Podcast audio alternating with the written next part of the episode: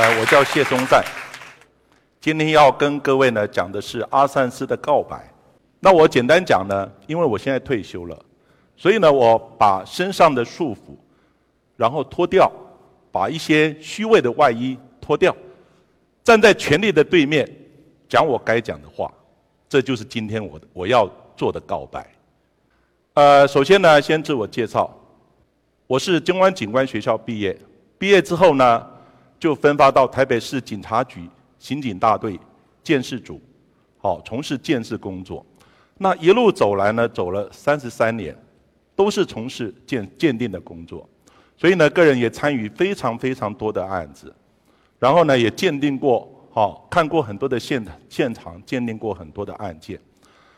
那在这个三十三年的期间呢，我还有赴美国进修，我到三度到美国呢，都是，呃，师承呢都是跟随李昌钰博士来学习，也非常感谢呢老师跟师母。对我的照顾。那我退休之后呢？现在因为没有这个束缚，所以呢，有时候，呃，可以呢上呃节目去评论一些案件。那当然呢，也有机会在这里，呃一席的论坛呢给各位做演讲。如果我在职的时候，各位是比较不可能，因为不太可能听到我的演讲。好，所以呢，今天我会从建设的观点，好来带各位呢去。进入呢一个建设的领域，到底这个建设工作呢，他到底在做些什么？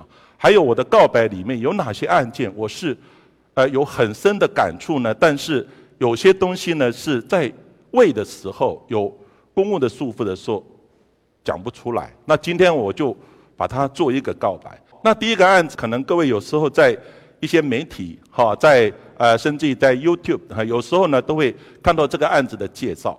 他是呢，在瑞光路呢，九十八年十二月一号，瑞光路有发生一个案子，就是呢，一个幼稚园的女老师，结果呢，有一天呢，她的男友到幼稚园的地方去找她，因为他们之前呢有吵过架，然后呢，女的一直坚持要分手，男的不愿意分手，后来呢，女的就躲他，那男的就很生气，就跑到幼稚园的地方去找他。各位知道，那个时候幼稚园有很多小孩子在那个地方。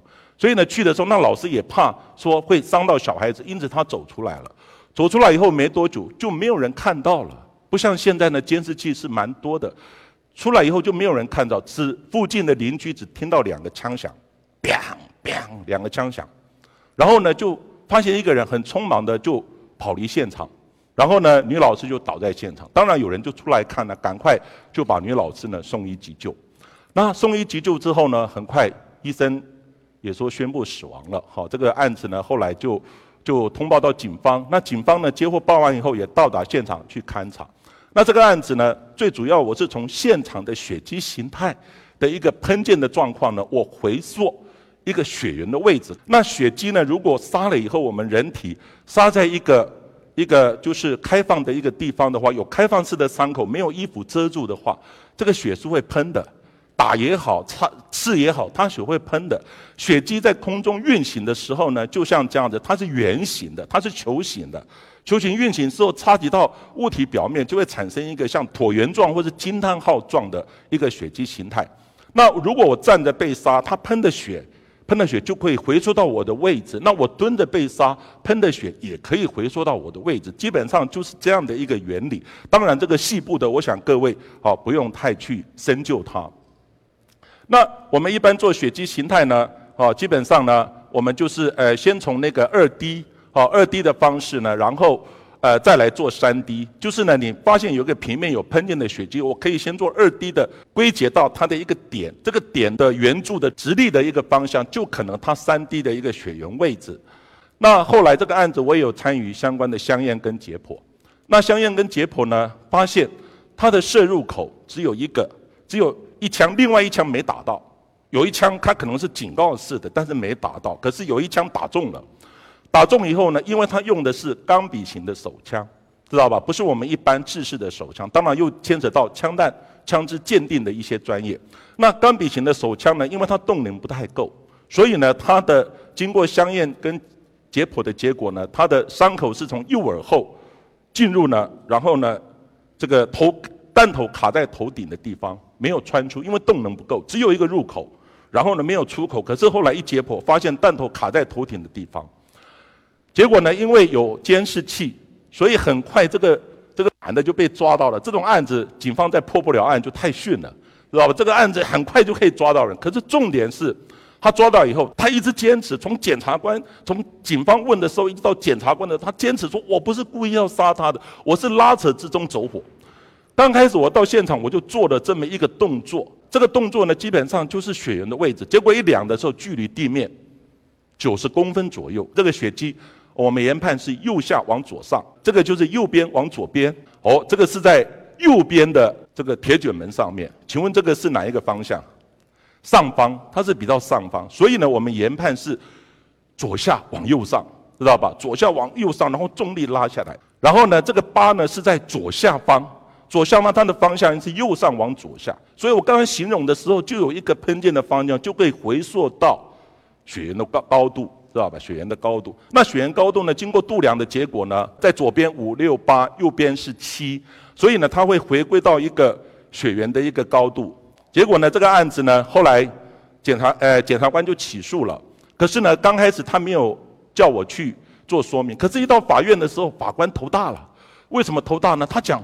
No no no，我是跟他拉扯之中呢，不小心走火。他说呢，这个鉴定呢，说是高度这个呢是有误的，知道吧？他说我是不小心走火。可是我想，科学就是科学啊，物证就是物证啊。怎么你讲的跟我科学对冲的时候怎么办？那只有上法庭了。为了这个案子，我上法庭九点钟上法庭去作证，作证到下午一点钟，给法官上了一堂课四个小时的血迹形态学。终于他搞懂了我为什么会研判。好，这个高度是九十公分。然后我下的结论是，他是蹲着、坐着、跪着，或是呢被压制弯腰，绝对不是他所讲的拉扯之中走火。而且枪弹的方向是后往前呐，拉扯是前往后啊，等等。后来一查呢，他怎么样？刚关出来没多久，他之前呢也杀了一个女友。之前他杀了一个女友，结果呢女友判了大概五五年多还是多少，关了两年多就出来了。结果这一次呢，他又杀了这个女友，他又要故技重施，说好像这个不小心呐，这个叫过失哈，不小心过失杀人的状况。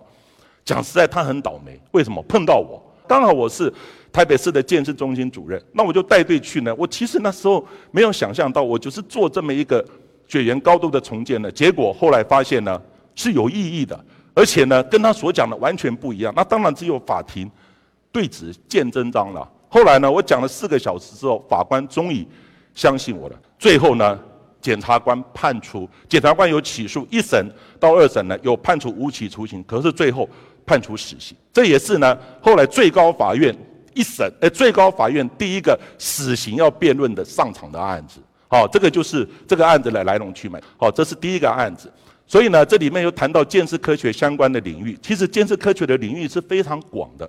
举凡呢，任何自然科学可以运用到建设科学的，都可以包容在建设科学的范畴。所以呢，也有呃形式地理学，知道吧？形式化学、形式读物学，知道吧？甚至于还有呢，像指纹呐、枪弹呐、鞋印呐，哦，这些都不在话下。甚至还有形式工程学，墙梁的倒塌，知道吧？还有呢，一些工程的灾变，都归并在建设的范畴。甚至于还有形式气象学。知道吧？气象也跟形势有关呐，知道吧？气象呢跟作案的等等这方面有关，所以只要自然科学可以运用到建设科学，都包容在里面。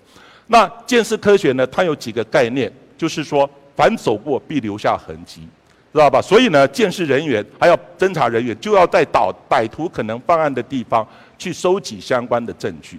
好，另外呢，还有一个概念就是两物相接必产生。基证的移转，这是路卡的交换原理，就是说我跟你接触，我打你或怎么样呢，一定会产生相关的痕迹的印痕呐，还有基证的相互移转。所以呢，建设人员就在这个蛛丝马迹之中呢，去搜寻相关的证据。今天我为什么要退下来？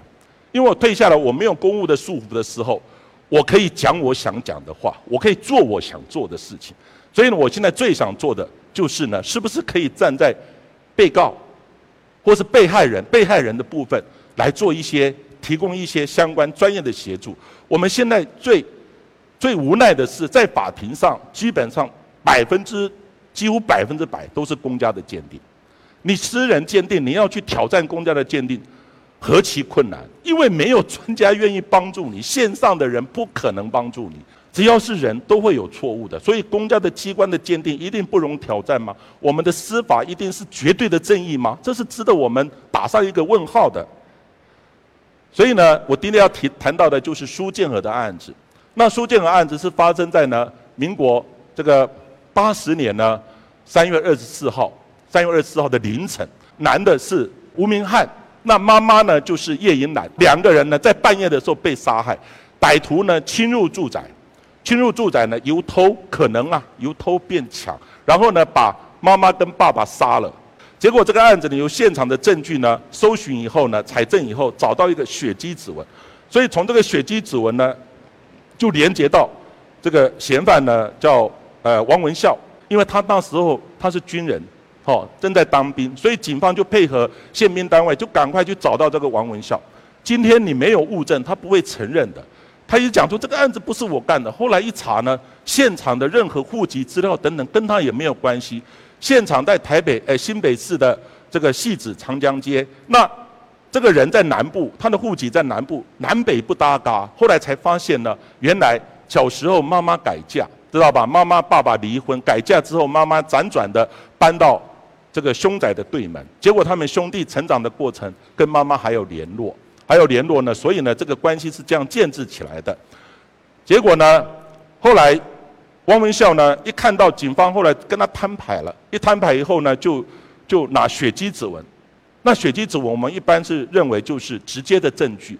那血迹指纹他呢，他说好，我认了，案子是我干的。然后他一查，才有后面他们地缘关系的这么一段。然后呢，后来他又讲，这个案子不是只有我一个人干，这个案子我还有共犯苏建和。庄林勋、刘炳郎，好，这个案子我是有共犯的。另外呢，这个案子呢，这个案子呢，我们不是只有单独杀人而已，因为他可能变窃盗、变强盗，而最后呢，杀人灭口。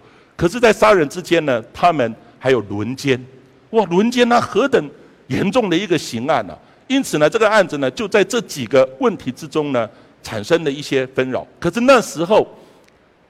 苏建和、庄林勋、刘炳南，他们在警方侦讯的时候，他们有承认，当然就涉及到什么，刑求逼供的问题，有没有刑求逼供的问题？后来他们承认以后呢，案子就移到检察官，检察官也把他起诉了。起诉以后呢，后来就延伸非常漫长几十年的一个死刑无罪、死刑无罪这样的摇摆的钟摆效应。就刚刚我提到的，就是说，你如果搜证的证据不足的话，就会产生这样的一个效应。那后来呢？这个案子呢没有办法，可是还是要结啊。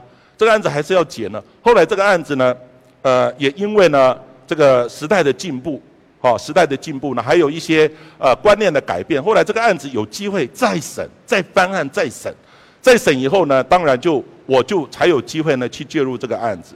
那这里呢所提到的各位看到的这个地方呢，就是爸爸跟妈妈呢被杀的地方。简单讲，它是一个呢。三十平左右的房子，老公寓的话呢，它的隔音也不是很好。那这样的格局，主卧房大概其实其实也不大。那爸爸跟妈妈两个都被砍死在这个这个呃主卧房的地方。那妈妈呢身上有三十七刀，爸爸身上呢有三十九刀，几乎都在头部啊。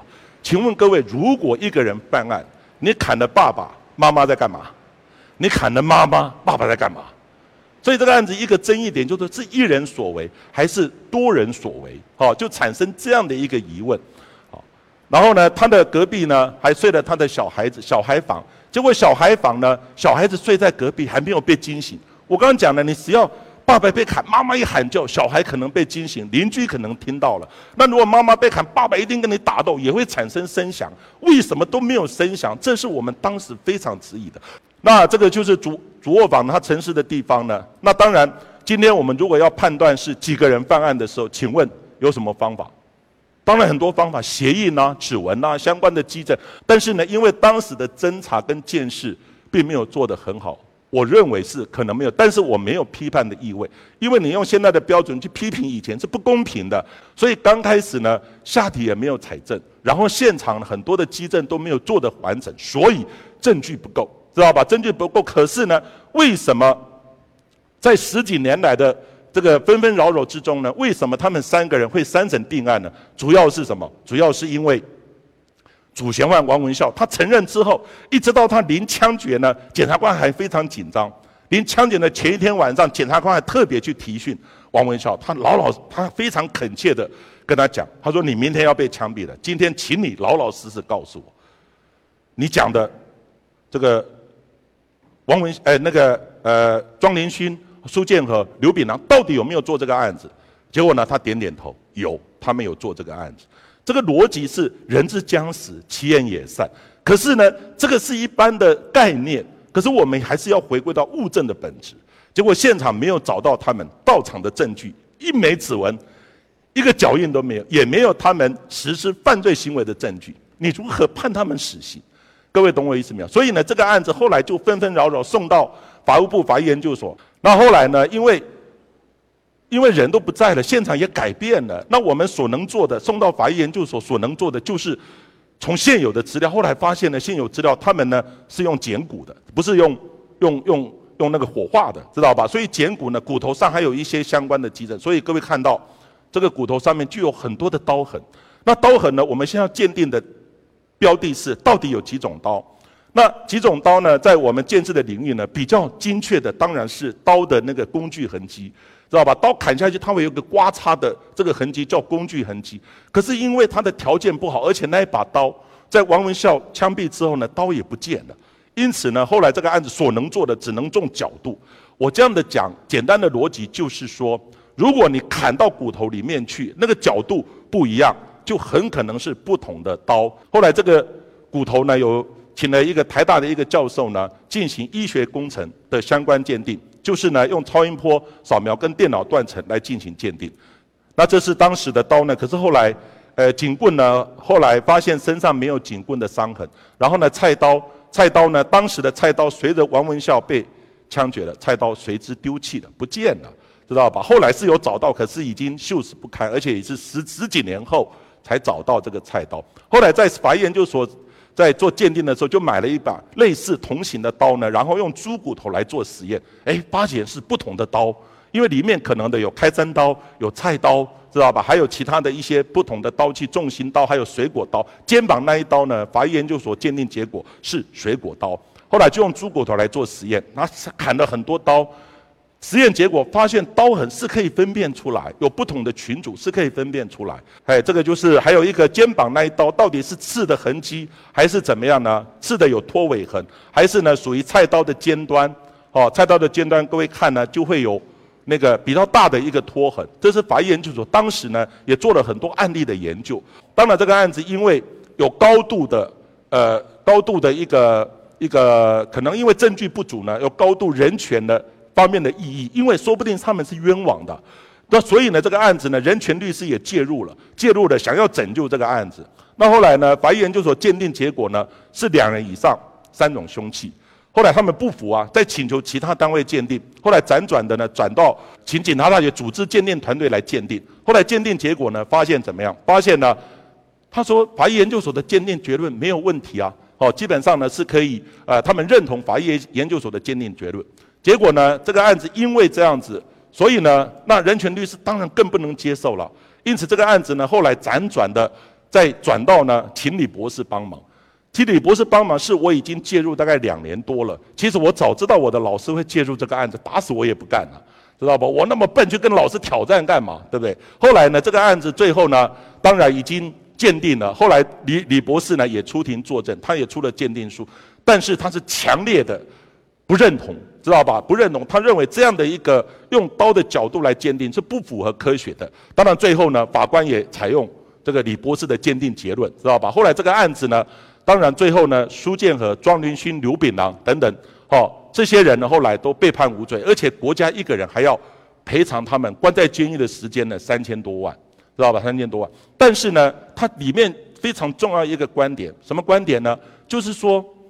那个苏建和曾经讲过，他说，如果法医研究所的鉴定是正确的，两人以上三三种凶器，那跟我们团队、跟我们这个这几个人又有什么关系？诶，他讲到的重点，你没有办法去连接，就是两人以上三种凶器，就是我们这三个人干的嘛？因为你要有到场的证据，你要有连接的证据，这是一个很重要的逻辑啊。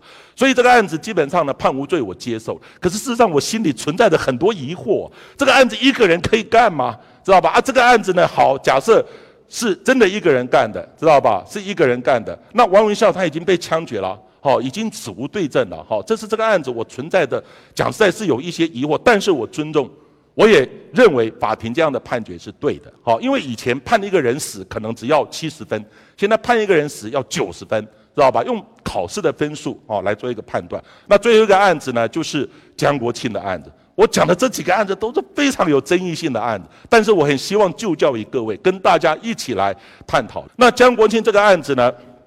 最主要是发生在呢，民国八十五年呢，十呃九月十二号，在营区某一个营区呢，他那个呃呃后面的地方呢，发现小女孩哦被杀害在那个地方。结果呢，当时发现的时候呢，还有救。结果呢，后来后来送去的时候呢，送到医院的时候呢，发现已经死亡了。这个案子尸体有解剖，发现呢。解剖的都是法医界的大佬方仲明教授，一个现在目前法医研究所的的那个组长呢，肖开平教授，还有一个李伟华教授。三位教授下去解剖呢，认为这个凶器呢是要刀子。这个是三位教授具名的，他说这个凶器是要刀子才能成立。现场我们也找到刀的证据。那现在呢，问题是从现场一个垃圾桶找到了一个呃卫生纸，那卫生纸上面也找到一些好一些粘附的血迹，然后还有一些找到。哦，一个 DNA，DNA 鉴定出来呢，发现是江国庆的 DNA，知道吧？到今天为止，在验的时候还是江国庆的 DNA。当然，就牵扯到那一坨卫生纸跟江国庆所讲的过程有没有办法连接的问题哈。不过呢，这个案子呢，人权团体包括很多的舆论呢等等，好都讲了这个案子因为刑求。所以呢，刑求的证据不能用，这个案子是无罪，我绝对相信这个理这个逻辑。刑求，所以证据无效，所以是无罪。但是我要提到最后最后一个逻辑是：无罪等于无辜吗？无辜就他真的没有做这个案子吗？这是我心里存在很深的这个疑惑。因为这个案子是我从头到尾参与鉴定，现场我也是我去搜证的。然后呢，所有的专案会议、相验、解剖等等，都我是参与，我是最有资格来讲话的人。知道吧？只是呢，我讲的话人人为言轻，没有人相信我。这个这个案子最后还是经过舆论的这种风潮。因为我现在偶尔也上媒体，我真的发觉舆论的力量太可怕了。真的白的会讲成黑的，黑的会讲成白的，真的会做一个这样的。我发觉那种就完全不依据事证的方式来做一个好推论。哈，这是我的感想。所以呢，有刑求等于无罪，无罪等于无辜吗？那他的那个现场是在这栋建筑物的后面。后面，然后呢？现场呢？因为为什么会被发现？因为现场呢有一些呃，就是呃，刚好有一个理发部在理发。中午理发的时候呢，突然突然就没水了。那没水，后来他们去赶快就打水电班。水电班来巡管线的时候，就发现哎，管线有破洞，知道吧？有破洞，所以呢，才才发现这个案子。后来我们到现场勘查的时候，有一棵树，它是掩盖这个尸体的。这个小树呢，掩盖尸体，上面有刀砍的痕迹。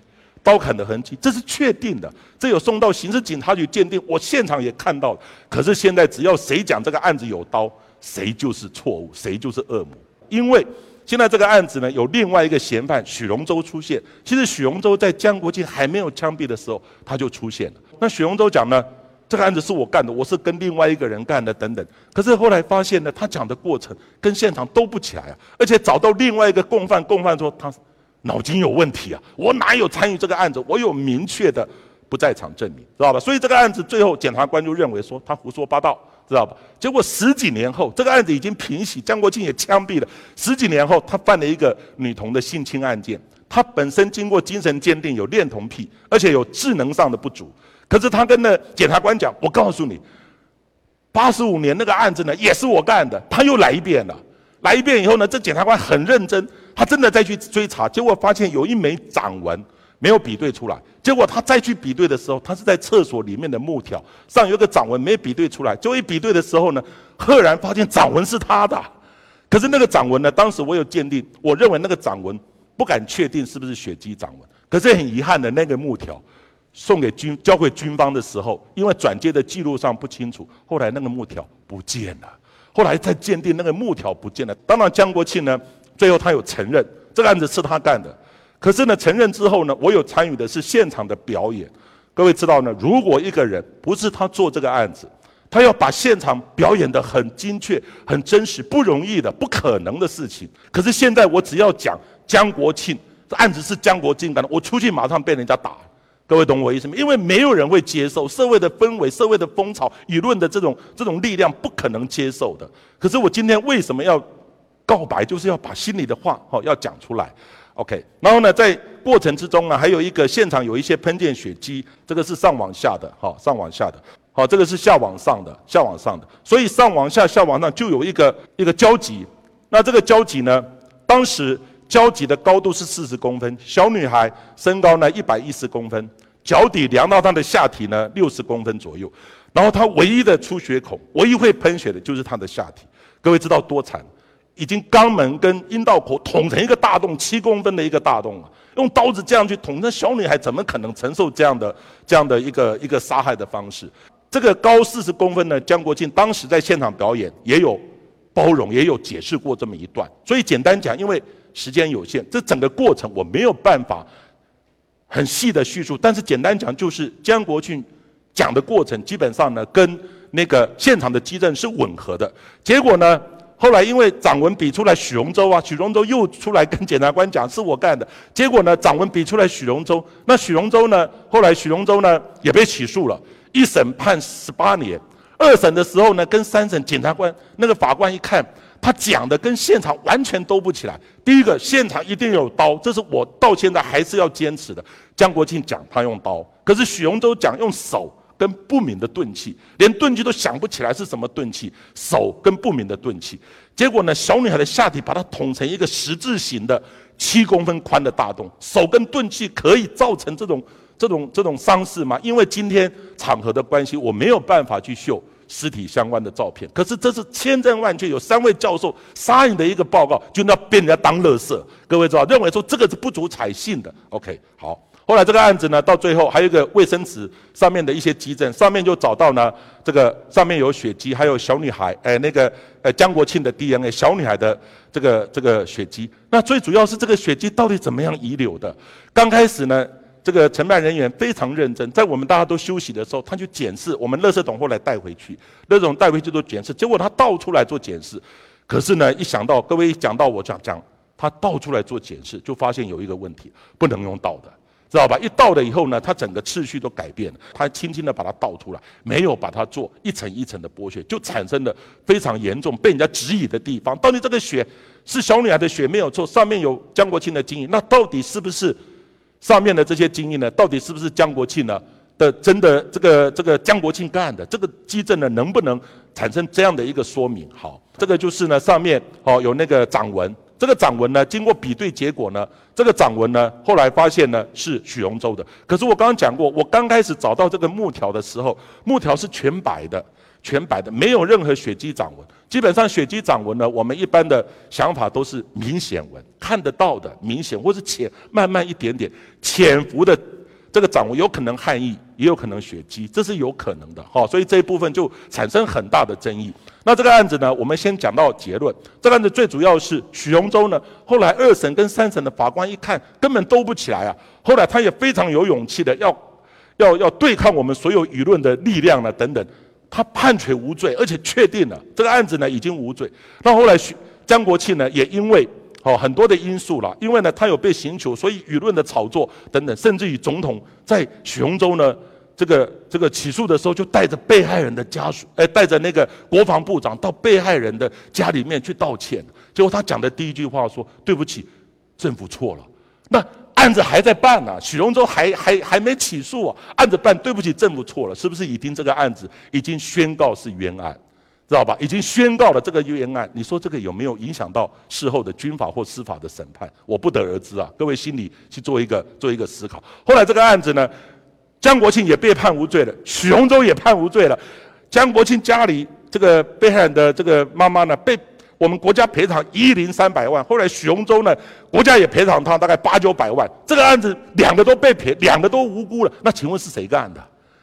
就是我心里非常大的一个疑惑，到底是谁做的这个案子？政府有没有在 care 这件事情？有没有继续在追查？还是继续在那个？所以呢，我在那本书也是我退下来之后脱去外衣，然后呢，我心里的感动啊，心里的感触啊，我写了阿三斯的告白那本书。最后呢，讲到我们结论，结论就是说，今天如果真正犯罪的司法，因为证据的不足，还是很多的因素，你判处不了他。但是我永远相信因果是循环的。因果是循环的，那我们心里面呢有善念跟恶念的竞争，我们的惩罚也有道德跟司法的惩罚。今天司法让你逃罪，因为某些因素，可是道德的惩罚是永远跟随着你，他永远判处你心里的无期徒刑。谢谢各位。